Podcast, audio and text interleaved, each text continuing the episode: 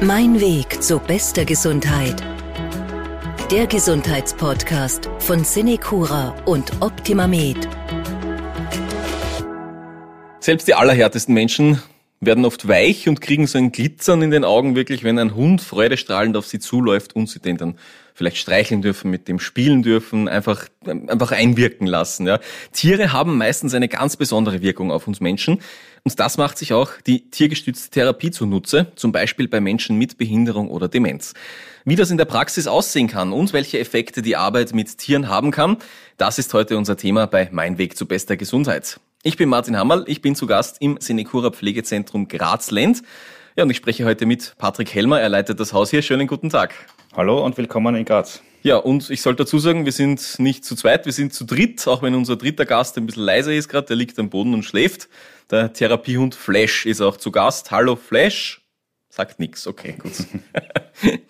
ja, Herr Helmer, fangen wir mal so an wirklich. Ja, wir haben jetzt schon den Flash erwähnt. Wie und welche Tiere setzen Sie hier im Pflegezentrum Graz-Lend ein? Also aktiv natürlich den Flash, aber auch andere Hunde, die zu uns kommen. Und wir haben auch eine, einige Aquarien bei uns platziert, äh, weil das auch eine sehr beruhigende Wirkung auf die Bewohner und Bewohnerinnen hat. Also ein sehr tierisches Heim da wirklich, ja. Genau. Wie läuft das ab? Was machen die Tiere dann bei Menschen mit, äh, mit Demenz, vielleicht auch mit älteren Menschen auch einfach? Wie läuft so ein Besuch dann ab? Was passiert da? Also aus der, mit der Hundeseite ist es halt so, es gibt mehrere Möglichkeiten. Es gibt halt eine Einzelbetreuung, was man machen kann und es gibt Gruppenbetreuungen. Und ähm, das Wichtigste ist halt, dass es dem Bewohner oder der Bewohnerin gut geht und dass positive Emotionen angesprochen werden. Gut, das heißt, die kommen dann rein, die spielen dann einfach mit den Leuten oder, oder, oder gibt es da bestelle, äh, bestimmte Übungen oder wie sieht das dann aus? Also ich kann jetzt einmal berichten, wie ich es mit dem Flash mache. Bei der ja. Einzelbetreuung äh, kennt man natürlich die Bewohner besser, wie wenn es ein Fremder ist. Mhm. Äh, da kennt man auch die Biografie dahinter und dann wird halt dementsprechend angesprochen. Das Ganze äh, fängt beim Streicheln an, äh, mit der Kommunikation und in der Gruppenarbeit ist halt so, dass eigentlich der Hund nur der Motivator ist und das meiste die Bewohnerinnen oder die Bewohner machen. Und Aquarien haben Sie gesagt, das hat eine beruhigende Wirkung dann wirklich? Genau, so ist es. Also wir haben das in, in den öffentlichen Bereichen platziert. Da gibt es auch Studien, dass ein Aquarium in einem Essensbereich zum Beispiel ähm, äh, eine Steigerung des Essverhaltens bewirkt. Und das ist natürlich ein äh, beruhigenderes Bild, äh, Fische zum Beobachten, wie mhm. irgendein RTL 2 Soap. Und gesünder wahrscheinlich dann ja, auch auf längere Sicht sicher auch, ja. Wie oft passiert das, dass dann zum Beispiel die Hunde zu Besuch kommen? Und der Flash, ist der andauernd da oder, oder wie, wie ist das bei Ihnen also hier in Graz? Werktags ist er immer mit, genau okay. so ist es. Und da wird eigentlich immer in kleinster Art und Weise bis zu größeren Sachen eingesetzt. Ähm, es gibt dann auch von meiner Seite, dass ich quartalsmäßig eine Gruppenarbeit mache mit dem. Und wir haben aber auch eine strategische Partnerschaft mit dem Animal Training Center, die auch die Ausbildungen anbieten und die kommen halt auch periodisch zu uns. Gut, dann äh, schauen wir uns mal an, was das ganz ähm, einfach gesagt wirklich bringt. Ja, natürlich ist super, wenn Hunde da sind, da ist viel Freude wahrscheinlich da. Aber welche Effekte zeigen sich da wirklich, wenn, wenn äh, Hunde und andere Tiere bei Therapien eingesetzt werden? Was, was sind das für Symptome zum Beispiel, die man da angehen kann? Gibt es halt unterschiedlichste. Natürlich ist die Grundbasis, dass eine, positive Auswirkung äh, da ist, dass Emotionen äh, ausgelöst werden, positive. Ähm, das gibt halt Sachen, wo, wo unruhige Leute ruhiger werden. Es gibt äh, Aktivitäten, wo dann apathische Leute wieder aktiviert werden. Mhm. Ähm, natürlich ist ja jedes Lachen schon ein Erfolg ähm, und jede Handlung oder, oder Interaktion mit dem Tier ist natürlich auch schon ein Erfolg. Wenn Sie jetzt an die Rückmeldungen denken von den Bewohnerinnen und Bewohnern hier, was sagen die? Wie verhalten sich die, wenn dann die Hunde wirklich da sind oder wenn sie den Flash sehen jetzt zum Beispiel? Ja, der Flash ist natürlich der Star. Äh, man merkt, wenn man durchs Haus geht, wenn er, wenn er erkannt wird, dass es überall Reaktionen gibt und äh, positive Reaktionen natürlich und das ist eigentlich schon ein Zeichen des Ganzen. Gut, das heißt, gut angenommen hier auf alle genau, Fälle. Ja. So das, ja. Ich finde es sehr spannend, weil ich, ich, mich im Vorfeld mit diesem Thema beschäftigt habe, weil da wirklich ganz, ganz viele positive Berichte kommen von, von Tieren in der Therapie dann. Warum glauben Sie, warum können Tiere da, speziell Hunde vielleicht auch da noch durchdringen zu dementen Menschen, wo wir Menschen äh, selbst da schon scheitern vielleicht? Ja, es, es ist halt, ein Hund ist unbefangen, äh, sieht halt nicht die Persönlichkeit, sondern sieht halt nur das, den Menschen an sich ähm, und so reagiert auch der Mensch es werden halt Emotionen ausgelöst, es werden Erinnerungen ausgelöst. Und teilweise ist halt auch so, wenn, wenn bei einem Bewohner die Hand auf den Hund gelegt wird und die, die Körperwärme gespürt wird oder der, der Atem und die Herzfrequenz, äh, löst es ja auch schon eine Reaktion aus. Wenn Sie da jetzt an die Arbeit zurückdenken, was Sie schon erlebt haben hier in der tiergestützten Therapie, was sind denn so Momente, die Ihnen besonders in Erinnerung geblieben sind?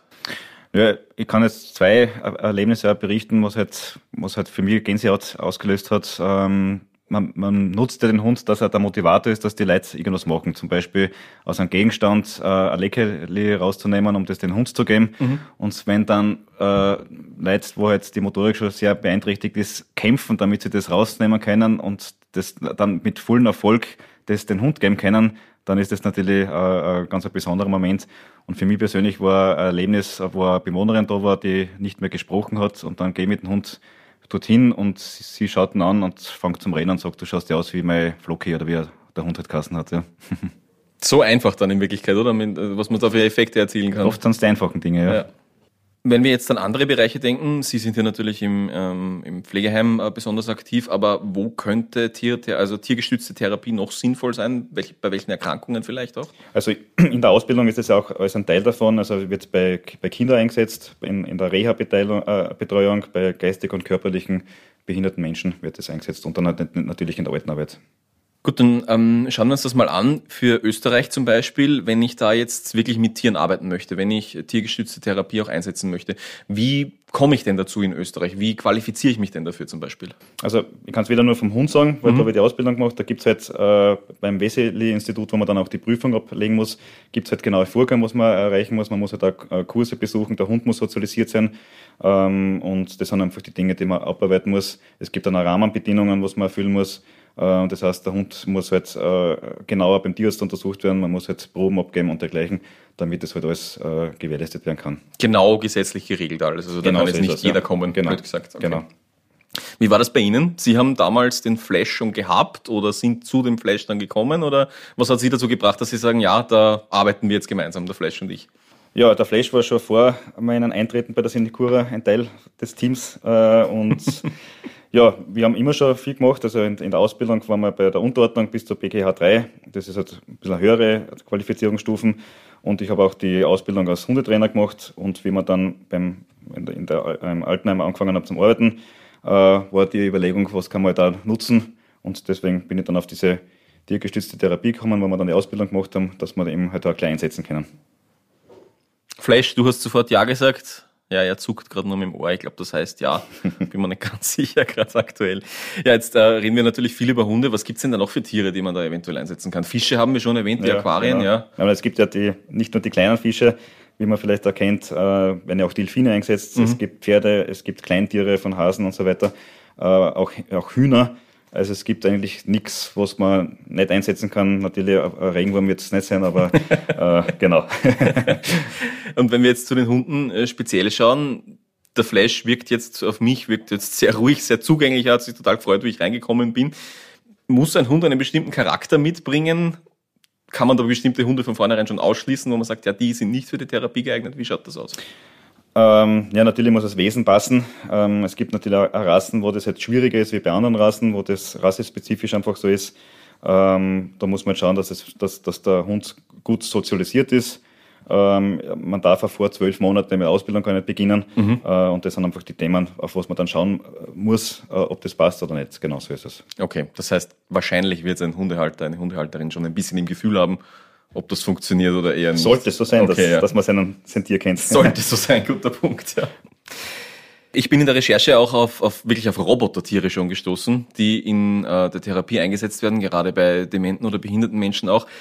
Robo-Robben habe ich da gesehen, Robo-Katzen mhm. gibt's da schon, ja. Haben Sie da schon Erfahrung damit? Was, ist, was also sagen Sie da dazu? Selbst haben wir es nicht eingesetzt. Man, der große Nutzen von einer Robo, äh, Robbe ist natürlich, äh, es gibt keine Vorgeschichte, mhm. weil es gibt natürlich Menschen, die haben schlechte Erfahrungen mit einem Hund oder mit einer Katze gehabt, wo dann eine Tiertherapie schwierig ist oder nicht möglich ist.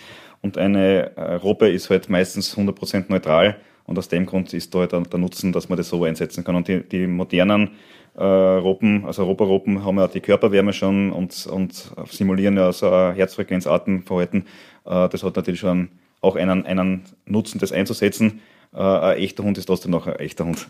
Ja, glaube ich auch. Ja. Da wird sicher noch viel weitergehen, aber ja, da verstehe ich, was Sie meinen damit. Ja. Aber Sie haben da einen äh, interessanten Punkt angesprochen.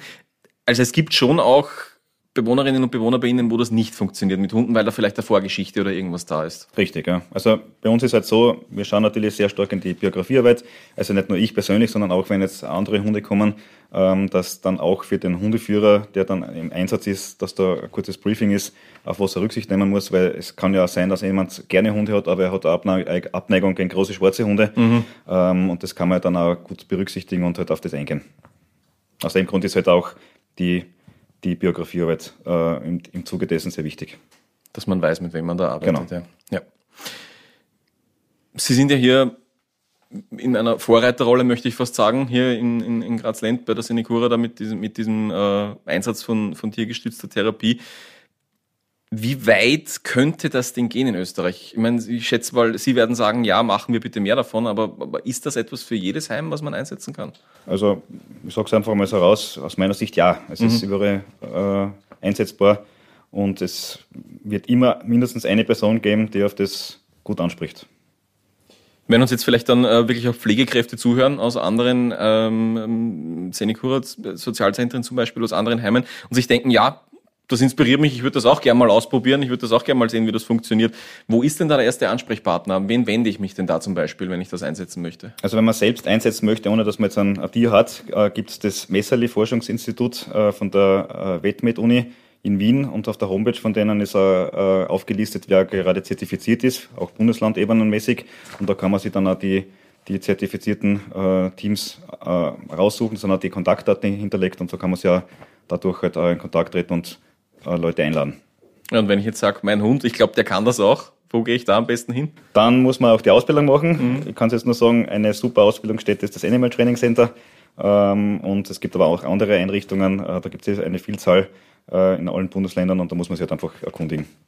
Ein schöner Überblick also über die tiergestützte Therapie. Vielen Dank an meine beiden Gäste heute. Patrick Helmer hier aus dem Senecura Sozialzentrum Graz-Lenz. Dankeschön. Danke auch. Ja, uns an Flash, der immer noch hier neben uns liegt, wenig gesagt hat heute, aber ein wichtiger Teil hier ist. Dankeschön auch an dich, ja, und an unsere Zuhörerinnen und Zuhörer. Bleiben Sie gesund. Mein Weg zu bester Gesundheit. Der Gesundheitspodcast von Cinecura und Optimamed.